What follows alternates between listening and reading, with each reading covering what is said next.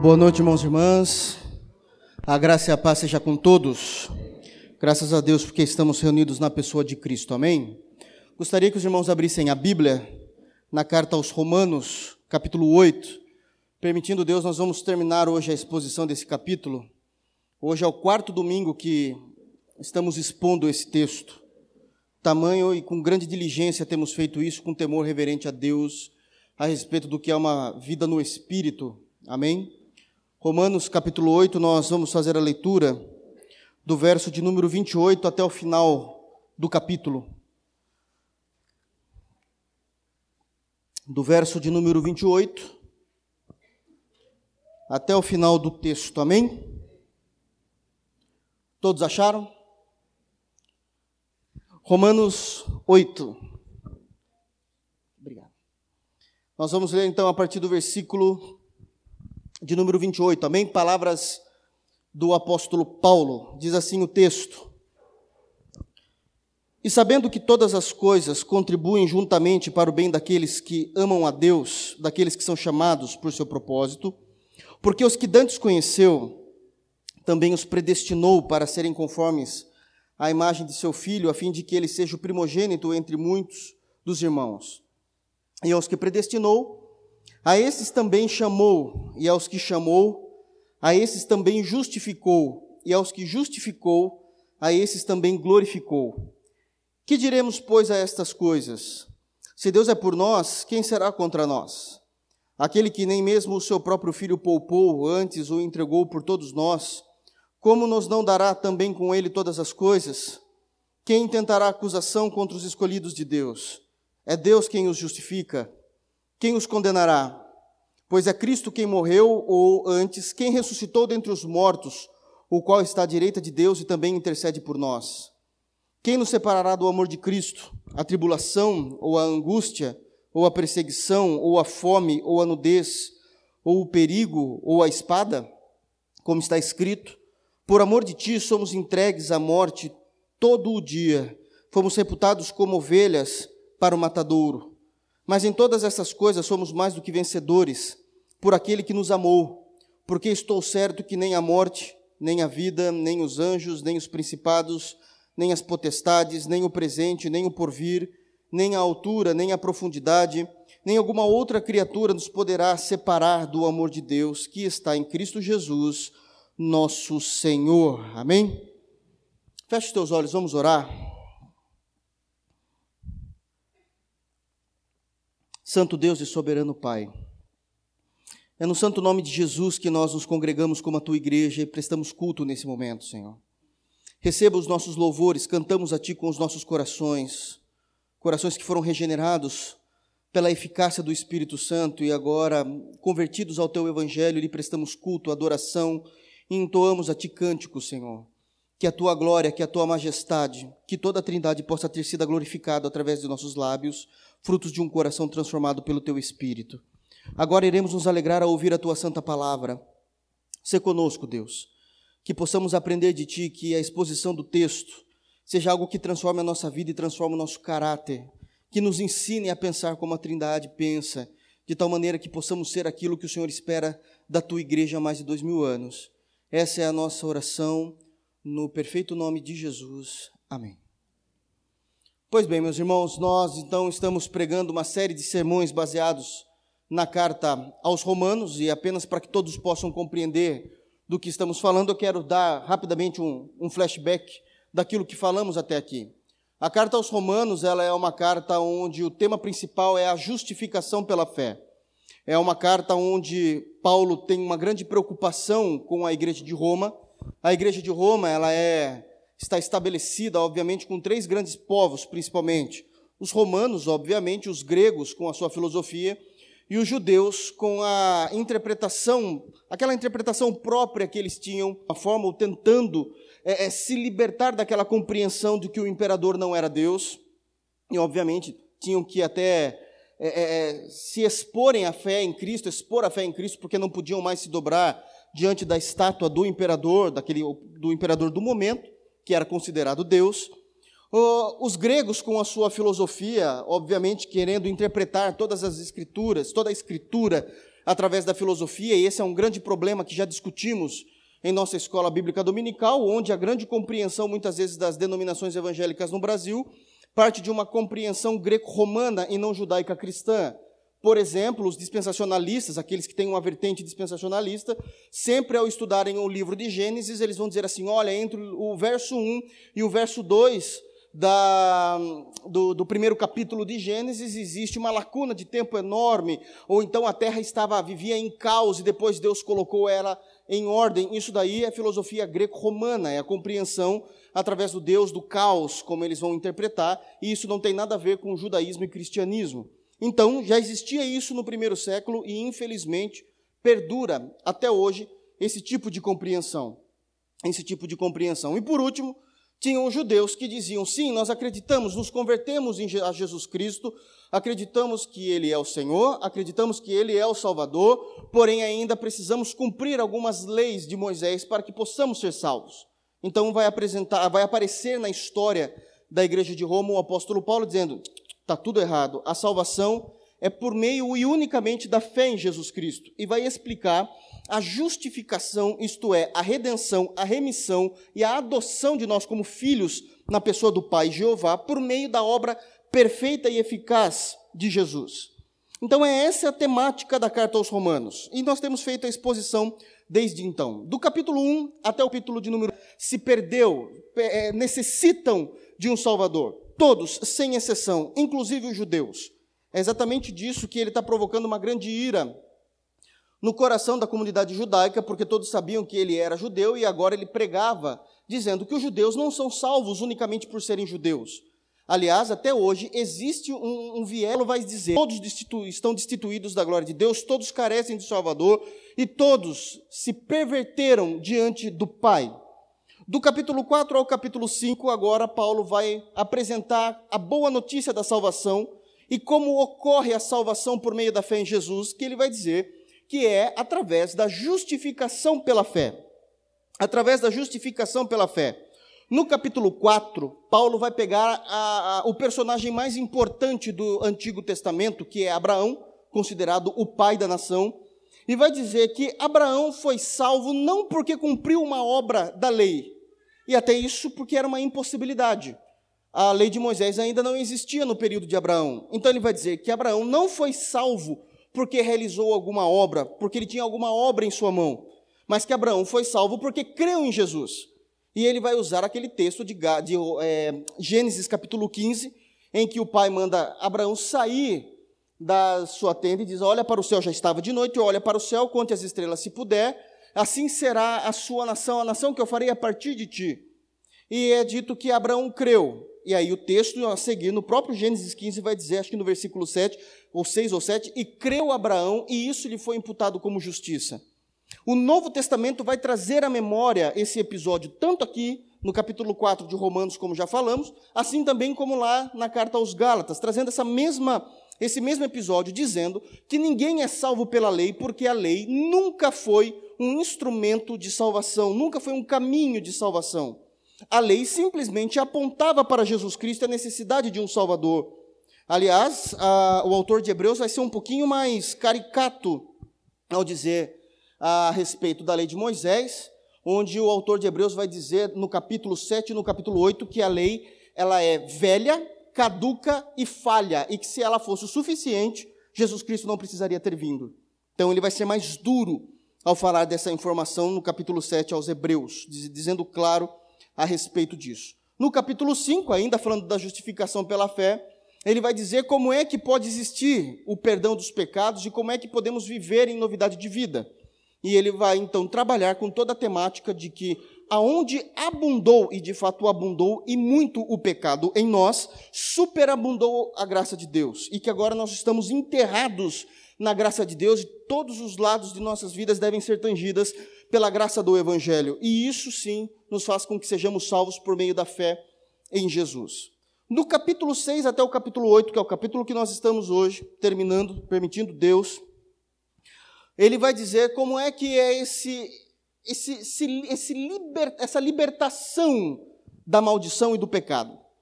No capítulo 6, o tema principal do capítulo 6 de Romanos é que nós estamos libertos do pecado. O pecado já não tem mais autoridade, o pecado já não tem mais domínio sobre aqueles que são de Cristo. E aí levantamos aquela grande questão no texto, conforme nós líamos, que é: uma vez que o pecado já não tem mais autoridade, já não tem mais domínio sobre a minha vida, porque fomos libertos pelo nobre sangue de Cristo e Sua cruz, por que é que eu ainda continuo pecando? E a resposta bíblica é: porque nós amamos o pecado. A parte de Cristo é perfeita e eficaz, mas quando nós pecamos é porque de alguma maneira nós amamos aquele pecado. Ainda somos atraídos por isso. A punição e não temos mais o domínio, não estamos mais sob o domínio do pecado, o que piora ainda mais a nossa situação, porque todas as vezes que nós pecamos, já não é mais por causa daquele pecado original de Adão que estava em nossa natureza, mas é porque nós mesmos amamos o pecado. Nós amamos o pecado. No capítulo 7, ele vai dizer que uma vez que estamos libertos do pecado, estamos libertos da maldição da lei de Moisés. Porque aquilo que era para ser bom, a lei que era para nos conduzir a Jesus Cristo, é uma lei que agora estava enferma pelo nosso pecado, ele vai dizer isso.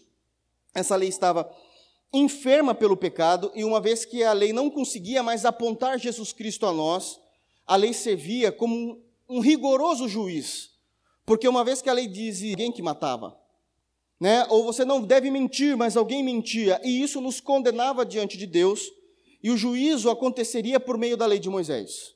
Então todos estavam perdidos e existia a maldição da lei sobre a nossa vida, sobre os nossos corações, e portanto todos eram dignos do inferno, porque a lei, agora enferma pelo nosso pecado, não fazia mais o seu precioso papel que era apontar para a pessoa de Jesus Cristo, mas o tempo todo existia uma maldição. A lei nos olhava como um senhorio dizendo: você vai para o inferno, você não é nobre o suficiente para estar diante do Pai. E agora, no capítulo 8, uma vez que ele explica que nós também estamos libertos da maldição da lei e que isso é por meio de Cristo, ele vai dizer que nós devemos viver, no capítulo 8, em novidade de vida. Como é que ele vai trabalhar isso no capítulo 8? No capítulo 8 de Romanos, do verso 1 ao verso 4, que nós já fizemos a exposição, ele vai falar de como é que o Espírito Santo aplica a justificação e a obra de Cristo na vida do crente. Do verso 1 ao verso 4, é como o Espírito Santo aplica a perfeita obra de Cristo no coração do crente. Do verso 5 até o verso de número 17, ele vai dizer o que é que controla, como é, qual é o padrão de um verdadeiro cristão em viver diariamente. E ele vai dizer que aqueles que são guiados pelo Espírito, eles são inclinados a viver as coisas do Espírito. Existe um padrão de cristianismo. Então, todos aqueles que de fato possuem o Espírito de Deus em sua vida e agora querem viver de acordo com o Evangelho de Jesus, o Espírito Santo irá empurrar, inclinar as nossas vontades, os nossos desejos para as coisas que são corretas, biblicamente falando. Não estamos nem falando de moralidade, estamos falando de doutrina nos empurra a cumprir, a estar debaixo da tutela do Evangelho de Jesus. O tempo todo o Espírito nos caminha a isso. Mas aqueles que, mesmo professando Jesus Cristo, ainda vivem uma vida sem o Espírito, do qual Paulo vai chamar que é uma vida na carne, nós somos inclinados o tempo todo para as coisas da carne. E aí, nesse santo de Deus, então aqui o arbítrio já é cancelado, porque nós só conseguimos cumprir a vontade de Deus uma vez que o próprio Espírito age no coração do crente no coração do crente. É isso que Romanos 8 está dizendo o tempo todo, está gritando isso há mais de dois mil anos. Isso do verso 5 até o verso de número 17. A partir do versículo 18 até o versículo de número 27, que foi a pregação da semana passada, ele vai dizer o como o cristão vai começar a padecer pelo evangelho. E aqui eu me lembro de ter chamado muita atenção da igreja com isso. Dizer que é cristão, confessar Jesus Cristo com a sua boca, isso não tem validade alguma se nós não padecermos pelo Evangelho. Se nós não padecermos pelo Evangelho. Para que a gente possa entrar a partir do versículo 28, que o que é que representa a nossa confissão de nossa boca, confissão a respeito de Jesus Cristo diante de Deus? Absolutamente nada. Porque lá em Mateus 7, Jesus condena exatamente isso: pessoas dizendo, Senhor, em teu nome eu fiz, em teu nome eu operei, em teu nome eu realizei. E a resposta de Cristo é: Eu não vos. Precisamos trazer em nossas mãos as marcas do Evangelho. Nossos corpos, a marca do Evangelho. É bem verdade que o que Paulo está dizendo em Romanos capítulo 8, que é uma vida no espírito, ele está dizendo de algo até muito mais agressivo, porque no primeiro século, no ambiente em que ele vivia, existiam as perseguições contra os cristãos. brasileira, pelo menos até hoje, é muitas vezes abrindo, muitas vezes não, mas abrindo, abrindo mão das nossas concupiscências, porque é muito comum a igreja brasileira matar o evangelho que há em nossos corações para que possamos cumprir desejos impuros ou substituindo Cristo em nosso coração por aquilo que nós amamos. Se não haver o padecimento pelo evangelho, isso significa que nós não somos cristãos. E eu dou um exemplo muito simples, até chegar no mais complexo, mas o mais simples é nós podemos ter dificuldade de levantar de manhã para vir à escola bíblica dominical. Isso já começa a demonstrar que se você não consegue matar a tua vontade de dormir para aprender de Deus no dia do fica que se alguém colocar uma arma na tua cabeça mandando você negar a Cristo, você negará facilmente. Isso é, isso é fato. Por muito menos nós negaríamos.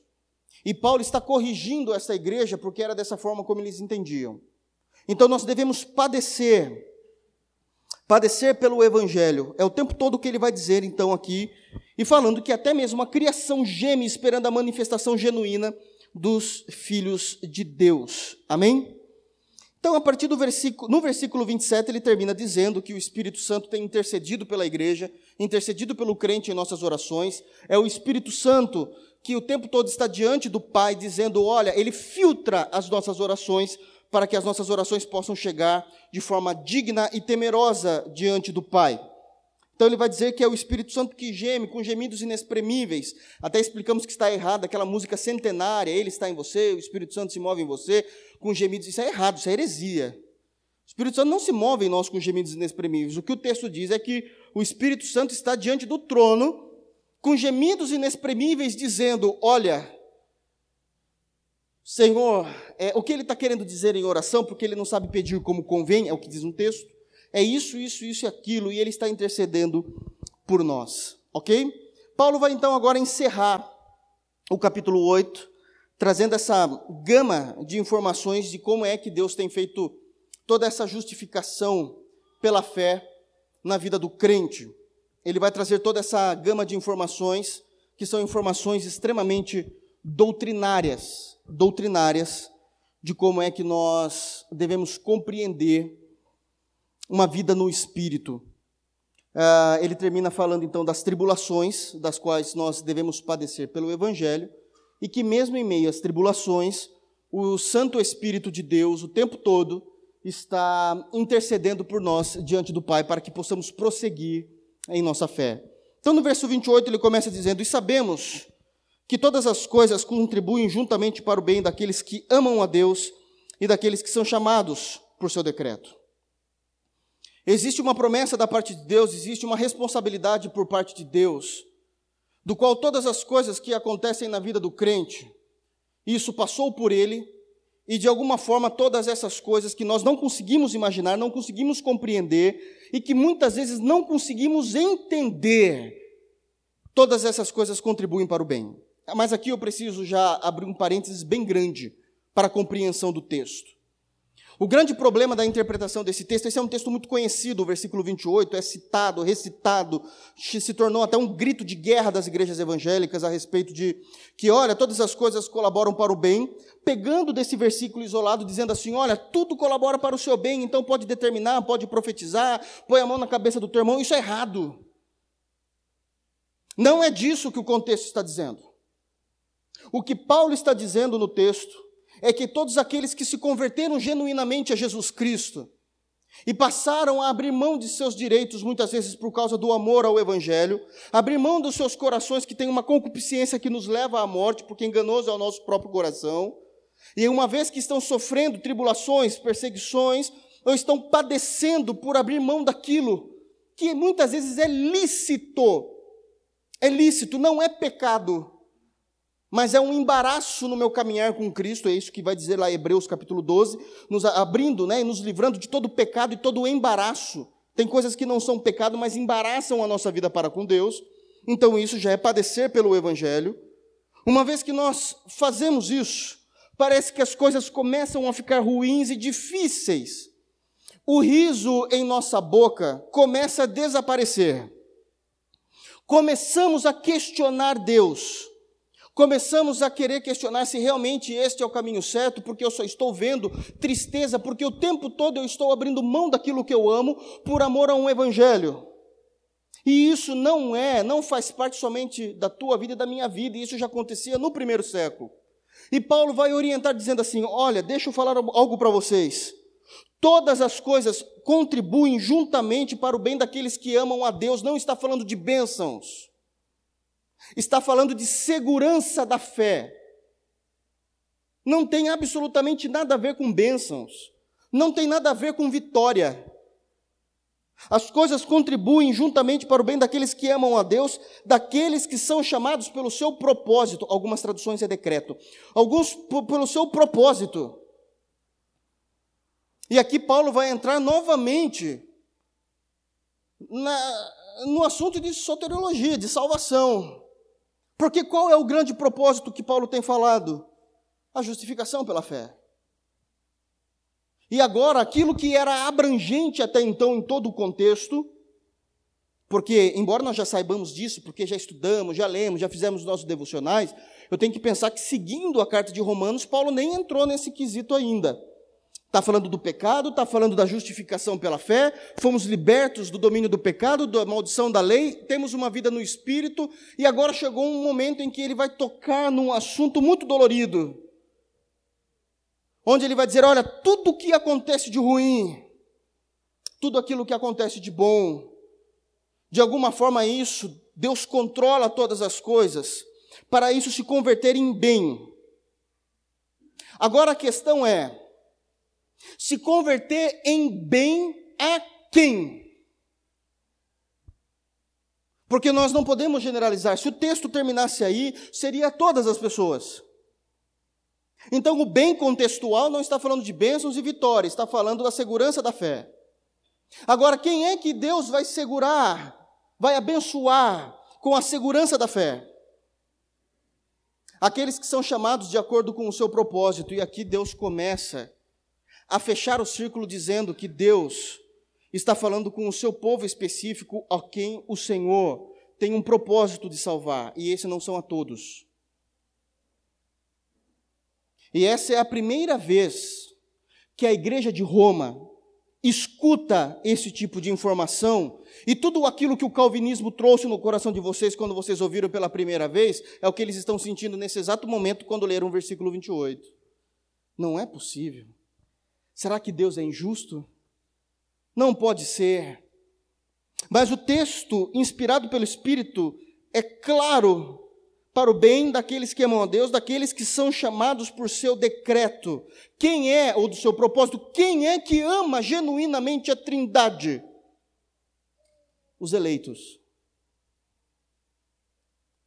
Os demais professam um amor comum, mas não é um amor do qual se submetem à tutela do Evangelho.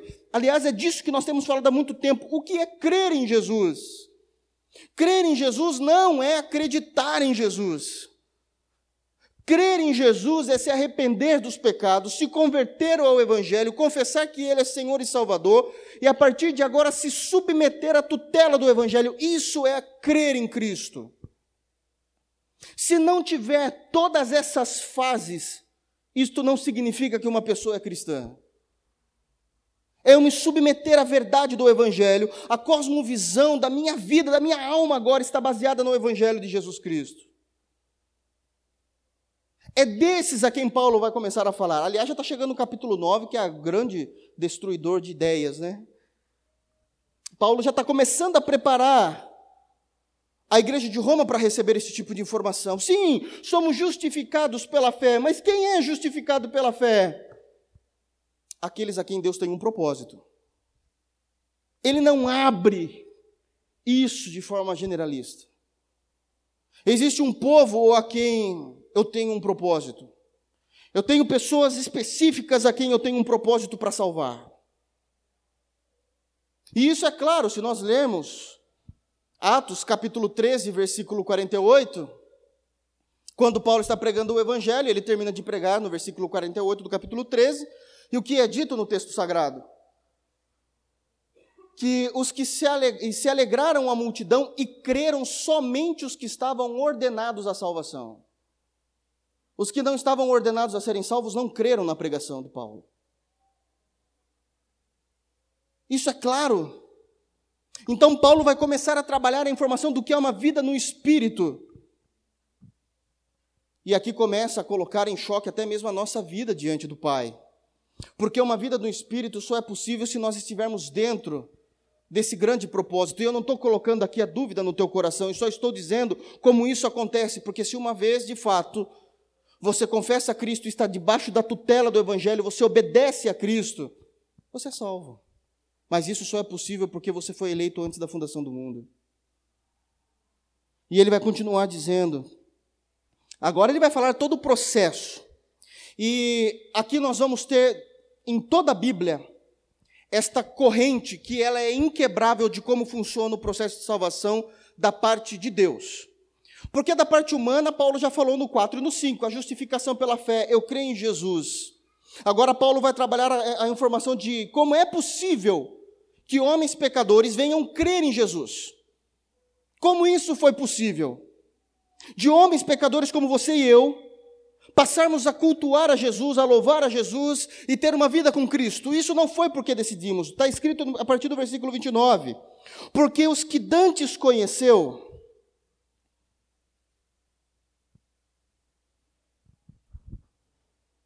É, isso foi lá antes da fundação do mundo, de acordo com Efésios capítulo 1. A compreensão da redenção foi também antes da fundação do mundo, de acordo com Apocalipse 13, 8. Porque os que Dantes conheceu, e alguém pode dizer, ah, mas isso é presciência, não é eleição. Não pode ser, porque a palavra aqui vinda, embora esteja escrito em grego, nós já falamos disso também em escola bíblica dominical, é uma transliteração do hebraico yadá, que é conhecer intimamente, com sua soberania, e não porque viajou no túnel do tempo para ver o que ia acontecer no futuro. Ele conhecia por soberania o que ele determinou. Porque aqueles indivíduos a quem Deus conheceu antes da fundação do mundo, também a estes predestinou. O que é predestinar? Definir o futuro. Deus define o futuro. É interessante, porque quando nós começamos a compreender essa doutrina, muitas vezes isso nos choca, porque nós começamos a perder o controle da nossa própria vida. E isso nos faz ficar irados diante de Deus e faz com que nós comecemos a pensar que Deus é injusto. É interessante porque nós cantamos isso. Nós cantamos, sim, Senhor, eu sei que tu és soberano. Mas na hora de crer, não cremos. Discutimos o assunto. Não, Deus, na sua soberania, predestinou pessoas para serem conforme a imagem de seu filho. Deus predestinou pessoas a serem cristãs. Aliás, todo aquele que se diz, aqui usando agora o nome técnico disso, todo aquele que se diz ser calvinista e fala uma vez salvo, sempre salvo, eu posso fazer o que eu quero, nunca entendeu o evangelho.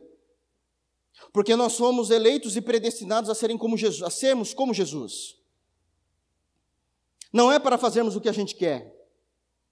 A eleição e a predestinação não é uma chave para eu viver uma vida impura e indigna diante do evangelho. A eleição e a predestinação é que nos prova o quanto é possível sermos como Jesus. Porque é por isso que o Senhor nos predestinou para sermos conforme a imagem do Filho. Sermos, temos o caráter do Filho, vivemos como Filho. Isso é uma vida no Espírito. Isto é uma vida no Espírito. É eu labutar toda a minha existência de tal maneira que tudo aquilo que eu faço, eu faço numa compreensão bíblica a ponto de eu ser parecido com Jesus. É eu tentar tomar todas as decisões baseadas nas Sagradas Escrituras, acreditando que aquela decisão Jesus também tomaria. Ou Jesus também negaria. Ou Jesus não faria. Porque quando eu me encontro nas páginas das Escrituras, eu vejo que Jesus não agiria dessa forma. Isso é uma vida no Espírito. É labutar para sermos como Jesus. É amar o que Jesus ama e odiar o que Jesus odeia. É viver de tal maneira que tudo aquilo que eu faço é para a glória do Pai. Isso estava tão intrínseco na espiritualidade do Filho, do Cristo, que lá em João 4, quando chegaram, acho que lá no versículo 24, quando Pedro chegou junto com os outros discípulos a Jesus e disse assim: Senhor, o senhor não está com fome, quer comer alguma coisa?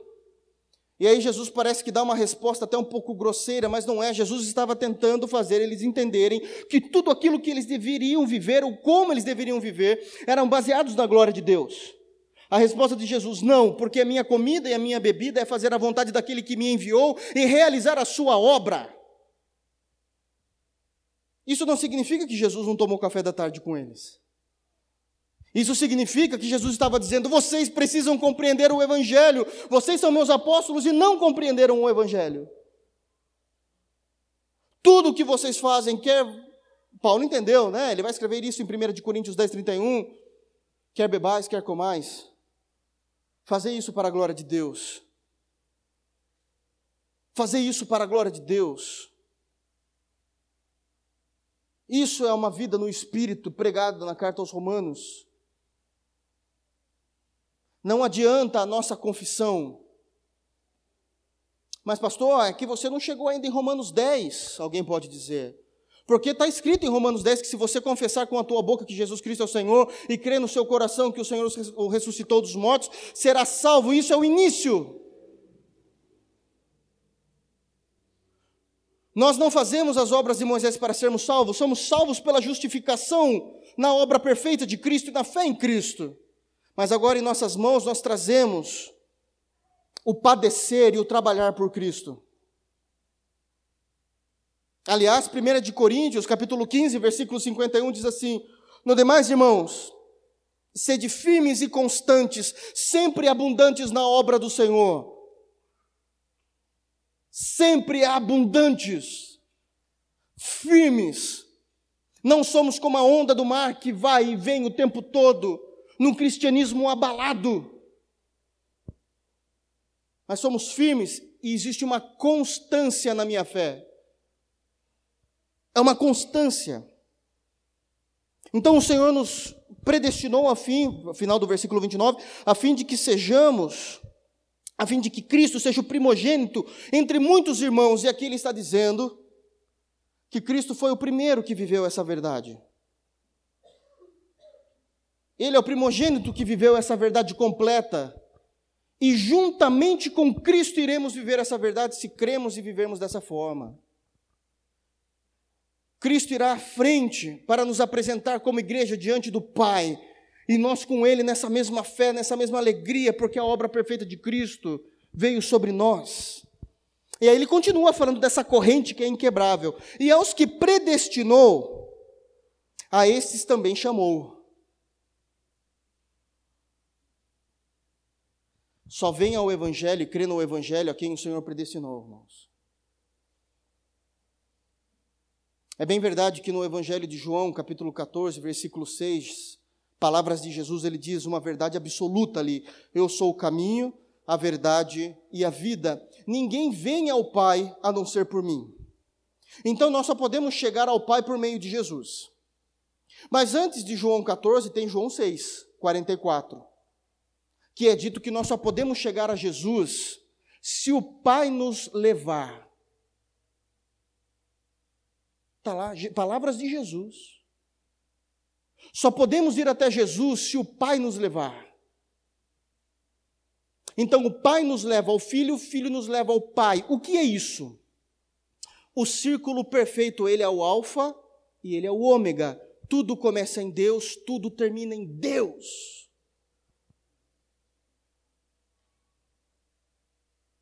Então, aqueles que ele predestinou, a esses ele chama ao Evangelho, para crer no Evangelho.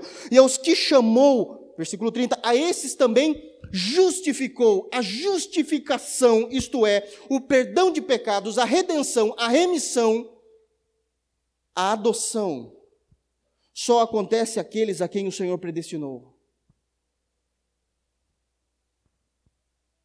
A quem o Senhor predestinou. Eu creio que a maioria já estava aqui quando eu falei, mas e João 3,16? Deus amou o mundo. Como é que vocês creem? Eu creio da forma como está na Bíblia. Deus amou o mundo de tal maneira que deu seu Filho unigênito para todo aquele que nele crê, não pereça, mas tenha vida eterna. A grande pergunta é: quem vai crer? E o próprio contexto diz e ali não estava falando de indivíduos, estava o mundo ali está falando de nações. Não está falando de indivíduos. Deus amou todos os indivíduos. Esse é o grande problema, a interpretação bíblica. Ali está falando de nações, porque é uma resposta de Jesus a Nicodemos. Onde Jesus vai dizer assim: o vento, falando a respeito da pessoa, do espírito, o vento sopra onde quer, não sabemos de onde vem nem para onde vai. Ele está falando de nações. Está dizendo: o evangelho sairá de Israel ainda não está falando de indivíduos. Aliás, nós vamos compreender isso melhor em Romanos 9, domingo que vem. Vai ficar muito mais claro isso, permitindo Deus. E a esses a quem justificou, a estes também glorificou, que é a salvação. Bom, na verdade, ainda nós não somos glorificados. Por que é que o texto bíblico está no passado? Porque existe um tempo verbal no grego chamado aoristo. Nós não temos esse tempo verbal no português, nem o inglês tem esse tempo verbal, nem a, a língua latina tem esse, esse tempo verbal. É algo específico do grego, que é o quê? É algo que é tão certeza que vai acontecer por causa de quem falou, que já é escrito como se já tivesse acontecido. Esse é o tempo auristo no grego. Então, embora nós não tenhamos ainda um corpo glorificado, quem falou isso é Cristo. Então isso já é tido como se fosse, já tivesse acontecido. Esta é, é uma convicção do, da, da, da, Escritura. Chama, nós chamamos isso na teologia de escriturística bíblica, é a maneira como nós conseguimos compreender isso nos tempos exatos e corretos da passagem bíblica. E alguém pode dizer, mas pastor, é óbvio, nem toda igreja sabe grego e hebraico. Eu não estou dizendo que vocês têm que saber, mas o pastor tem. O pastor tem que saber. Para poder explicar isso. Senão é um cego guiando outro cego. Senão ele não sabe o que vai explicar, ele fala, então a gente vai fazer campanha. Todo mundo, é. Isso é sério. Isso é importante. E uma vez que Paulo então vai falar dessa corrente que é inquebrável, olha, aqueles a quem ele antes conheceu, ele predestinou para ser conforme a imagem do filho, a quem predestinou ele, ele chamou, e a quem chamou ele justificou, e a quem justificou a esse também glorificou. Esse é o processo da salvação, não há outro processo fora disso. Isso é uma vida no espírito, só é possível ter uma vida no espírito aqueles que passaram por esse processo. E isso deve acalentar isso deve acalentar o coração do crente.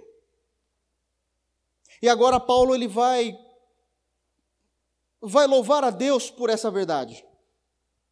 Vai começar um cântico ao Senhor. Mas é interessante que esse não é um cântico comum. Paulo vai começar a fazer teologia cantando.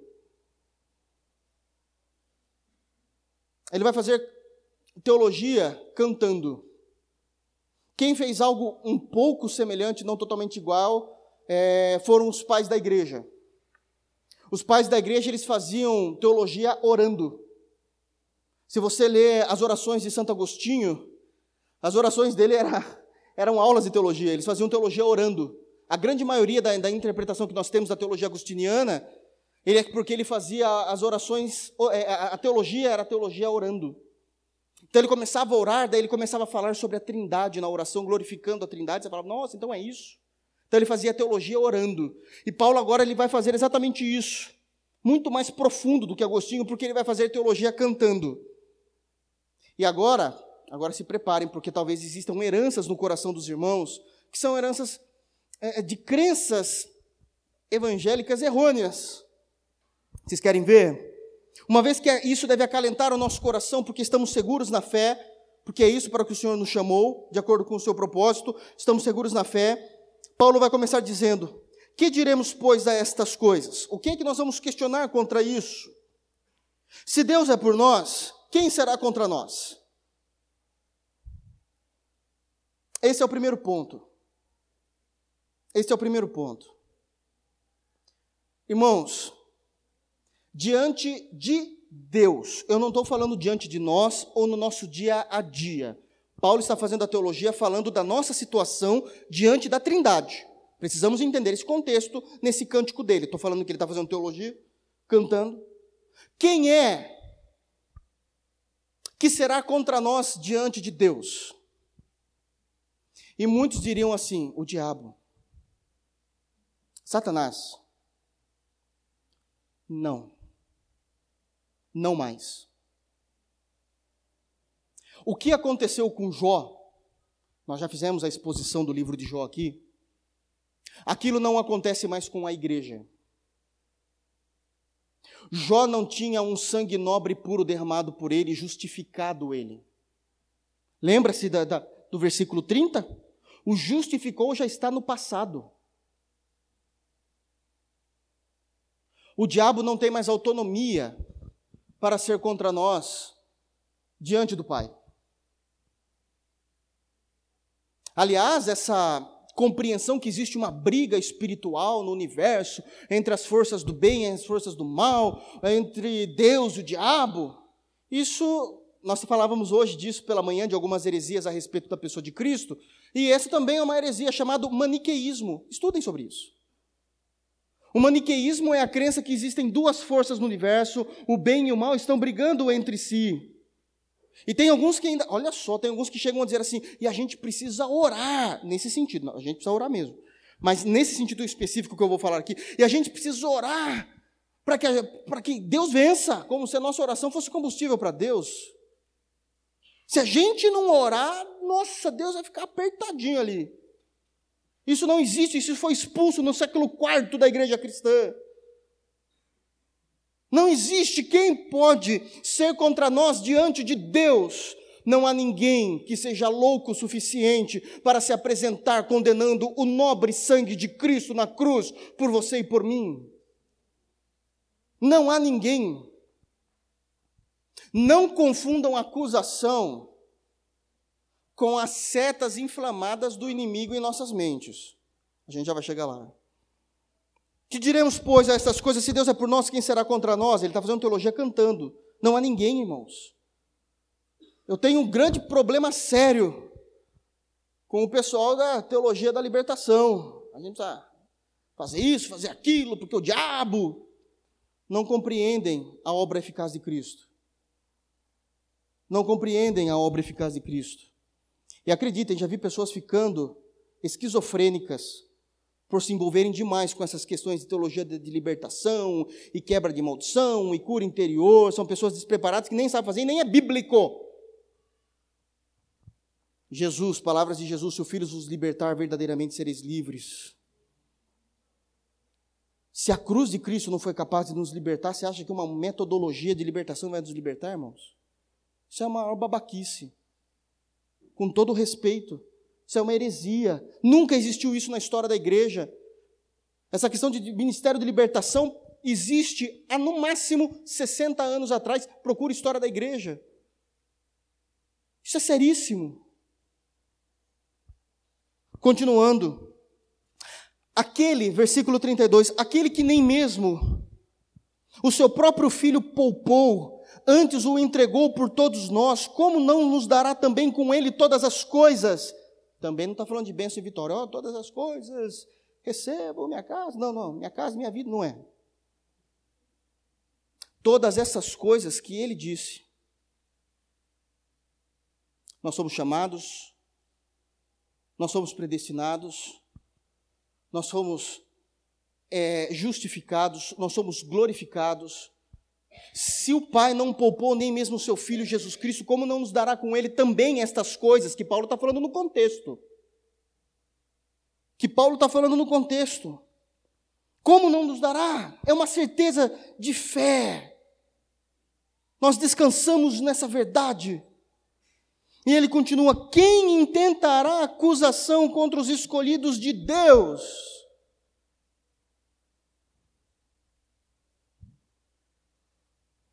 Nem o diabo faz isso, irmãos, mas entender que o diabo o tempo todo está te acusando diante de Deus é não conhecer a teologia do Novo Testamento. É não conhecer a teologia do Novo Testamento. É não compreender a verdade. Não é porque nós somos importantes. Não tem nada a ver com nós. Se tivesse a ver com nós, ele não precisava nem acusar. Já estaríamos no inferno, sem acusação do diabo. Aliás, nós nós temos a perfeita capacidade de irmos para o inferno sem ação demoníaca em nenhuma área. Então, o que é que Paulo está dizendo aqui? Quem intentará acusação contra os escolhidos de Deus? Ele está dizendo que o sangue da cruz é tão nobre, tão perfeito e a obra redentora é tão perfeita que não tem como ser acusado de que o Senhor está errado em nos salvar. Primeiro, precisamos entender o conceito de redenção. De uma forma muito simples aqui, porque já falamos sobre essa doutrina, mas o que é o conceito da redenção? A palavra redenção ela vai aparecer no Antigo Testamento pela primeira vez, falando de nós tomarmos posse da terra de um parente que perdeu por falta de custo financeiro. Então existia um meu irmão biológico, meu irmão biológico tinha um determinado terreno em Israel e ele não conseguiu arcar com os custos daquele terreno. Veio alguém, comprou aquele terreno, comprou dignamente, foi lá, pagou o terreno, na, me dá aqui a, o papel, a escritura do terreno, o terreno é meu. Aí Deus diz assim: acontece que ninguém pode comprar terreno, naquele período antigo, ninguém pode comprar terreno em Israel a não ser os judeus. Então o que você vai fazer? Se o irmão dele tiver condições financeiras, você vai redimir aquele terreno é resgatar.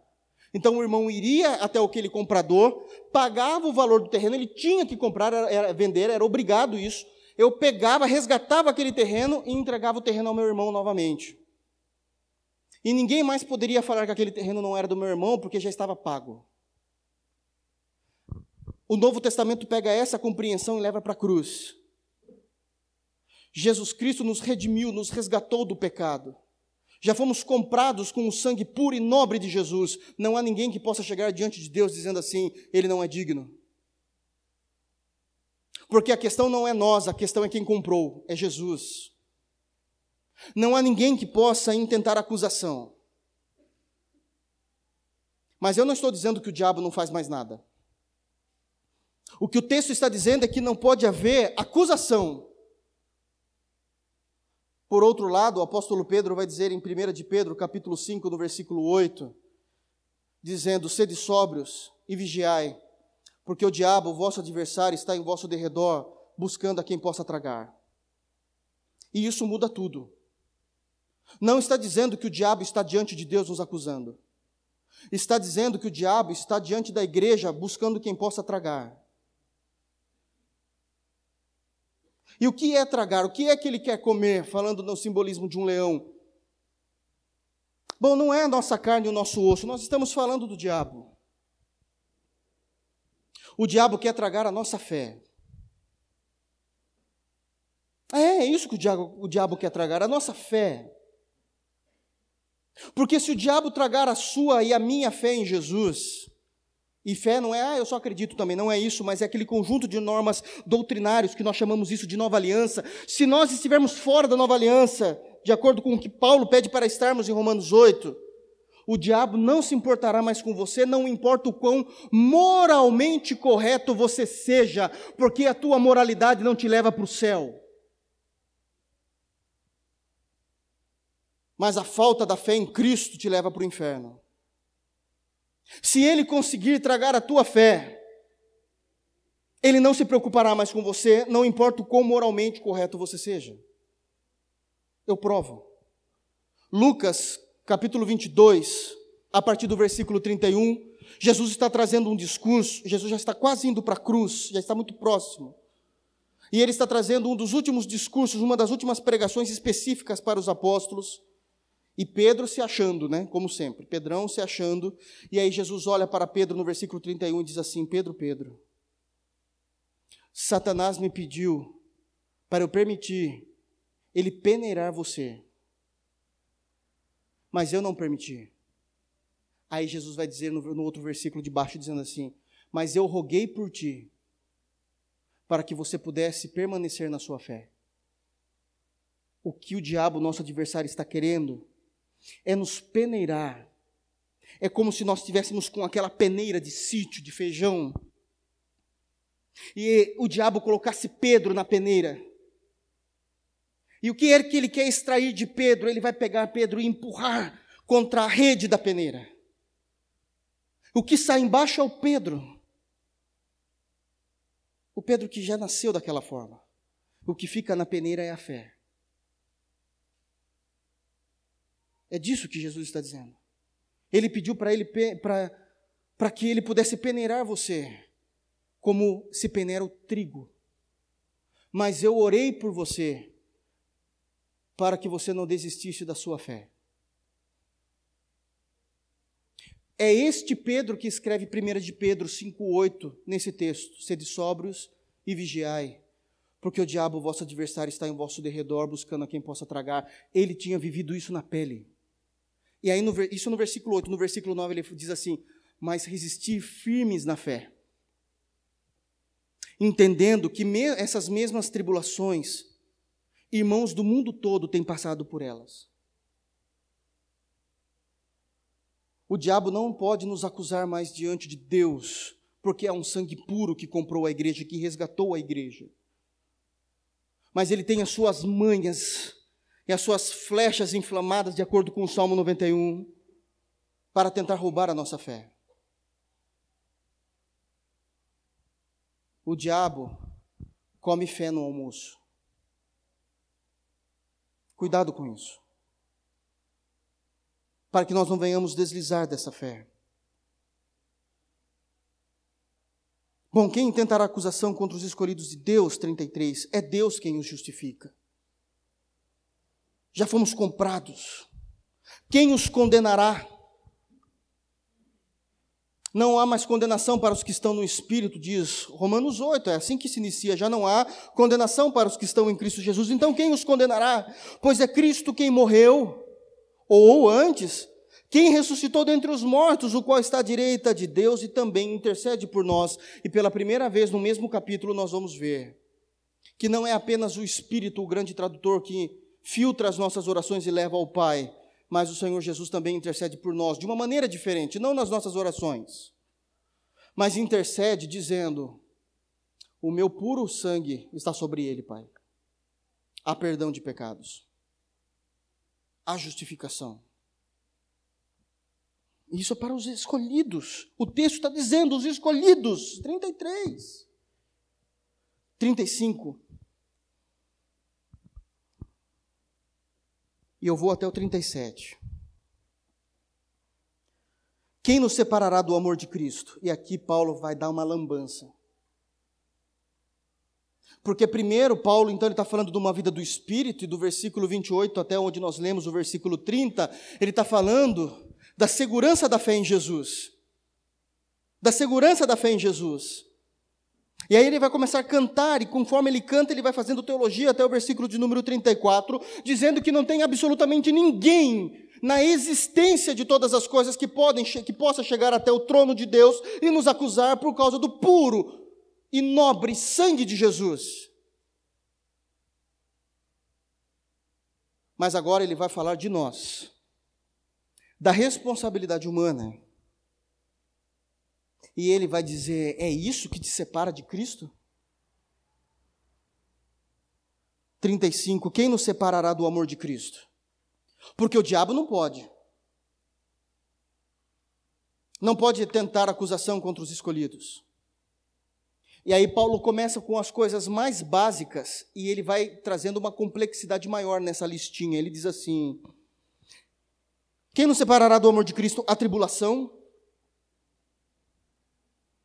Nossa, você ficou está sendo, está chateado por alguma questão da vida?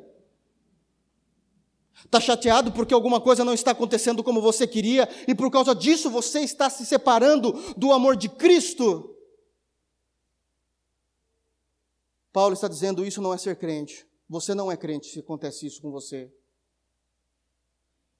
Porque a tribulação não tem, não tem o poder e a autonomia para nos separar do amor de Cristo, porque é uma corrente inquebrável. Então, se existiram pessoas entre nós que isso aconteceu, é porque de fato não compreenderam o Evangelho como deveria compreender. A tribulação não tem autonomia para nos separar de Cristo. E ele continua: a angústia. Está chateadinho? Está chateado com tudo e com todos? Todo mundo te magoou, só você é certo. Todo mundo é carnal, só você é espiritual. A igreja não é santa como você pensou que deveria ser. É, né? Você não é crente. Porque se a angústia te separa do amor de Cristo, você não é crente. Não sou eu que estou dizendo, é o texto. Vem ficar bravo comigo. Está bravo comigo, você não é crente, não pode fazer nada. Está no texto. Ou a perseguição Irmãos, vamos criar vergonha na cara, nem perseguição a gente sofre. Mas se acontecesse de sofrer perseguição, nós não abandonamos o amor a Cristo. Eu continuo amando, só não vou, não, não confunda as coisas. Vocês, vocês sabem o que Paulo está falando aqui. Nós não somos meninos para interpretar com um viés malicioso, falando assim, vou tentar achar um jeitinho brasileiro. Nem a perseguição, a fome. Que Deus nos guarde de passar por isso, que é algo muito terrível. Eu sei que muitas pessoas já passaram fome na vida. Mas se necessário for nós passarmos fome por amor ao Evangelho, nós não abrimos mão de Cristo. A gente morre de fome. A gente morre de fome. Ou a nudez. Se nos humilhar, porque isso acontecia com os irmãos do primeiro século. Você é cristão? É. Pegavam os irmãos e brincavam com os irmãos como se fosse um entretenimento público, social, municipal naquelas cidades, tirando a roupa daqueles irmãos, sejam homens e mulheres, deixando eles nus em praça pública para serem expostos à vergonha, e mesmo assim eles morriam dizendo: Eu sou crente. Se um dia nos humilhassem tirando a nossa roupa em praça pública, nós morreríamos por Cristo. É, isso é vida no espírito, irmãos. Isso é vida no espírito, a nudez, o perigo. Se eu vou sofrer algo, um atentado perigoso, porque eu confesso ser crente, que venha a espada, não negarei a minha fé. A igreja brasileira não entende isso porque a igreja brasileira está acostumada com a maldita teologia da prosperidade: tudo é meu, eu tomo posse. E a igreja brasileira não padece pelo evangelho de Jesus Cristo. Existe um câncer na igreja chamado teologia da prosperidade. Dê, e você vai ficar 30, 60, 100 vezes, um milhão mais rico. Não entendem o que é padecer pelo evangelho. Ou a espada como está escrito, e ele vai falar de Salmos 44, 22. Por amor de ti somos entregues à morte todo dia, fomos reputados como ovelhas para o matadouro. Sabe o que isso significa? Se precisamos e se precisarmos conhecermos a morte por causa do evangelho de Jesus Cristo, eu estou aqui. Eu estou aqui. Assim como os apóstolos fizeram, assim como os pais da igreja fizeram. Eu estou aqui. Nós somos entregues à morte por amor a Jesus Cristo. Porque eu não posso negar aquele que nunca me fez mal. Eu tenho uma fé que ela é indestrutível. Eu fui predestinado a ser como Jesus. Pode me matar. Eu fecho os olhos aqui e abro os olhos lá. Isso é vida cristã. Isso é vida cristã. Mas em todas essas coisas, que coisa? Ah, eu sou mais que vencedor. É, pula para a direita, esquerda, para frente, para trás, por todo lado, sou abençoado. Ridículo. Vai falar isso lá na África. O evangelho tem que ser utilitário para todas as nações. Falar de teologia da prosperidade na América e no Brasil é fácil. O que ele está dizendo no versículo 27 é que em todas essas coisas, na nudez, na fome, na espada, na angústia, na tribulação, por meio do Espírito Santo eu sou mais que vencedor, pode me matar. Paulo sabia do que estava falando, ele morreu dessa forma. Paulo sabia do que estava falando. Que Deus guarde os nossos corações, irmãos. Que nós possamos olhar para o cântico de Paulo, do verso 31 até o verso 37, por enquanto, durante a semana e meditar na nossa devoção nisso e compreender que isto é cristianismo. Que uma vez que fomos convertidos ao Evangelho, nós temos um chamado. E esse chamado pode ser que nós tenhamos sido vocacionados a sermos como ovelhas indo ao matadouro. E nós vamos por amor a Cristo. Nós vamos por amor a Cristo. Isso é vida no espírito.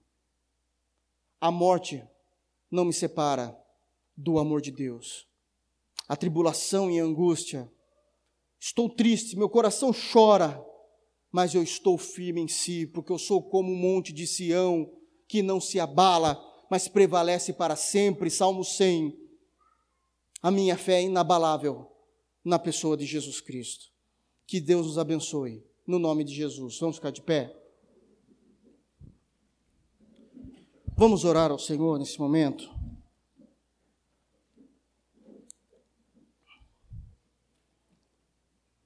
Feche os teus olhos.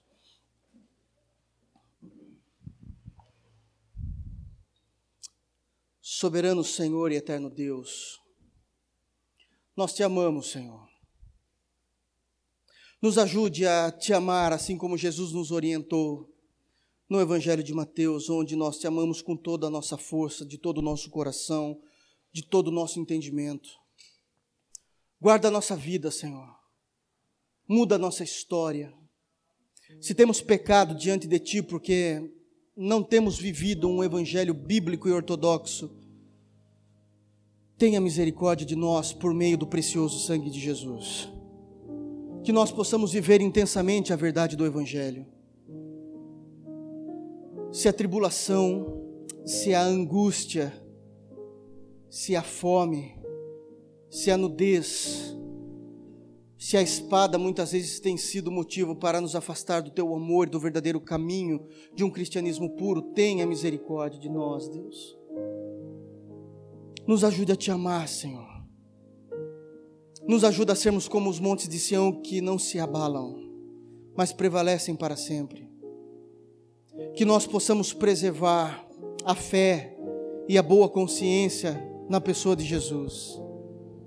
Que possamos estar seguros nessa fé maravilhosa, fazendo bom uso da eleição, da predestinação, da justificação, da glorificação que o Senhor tem para nós que nós possamos viver a verdade de Efésios 4:1, onde é dito que nós devemos viver uma vida digna da vocação que nos foi dada, sermos crentes em Jesus.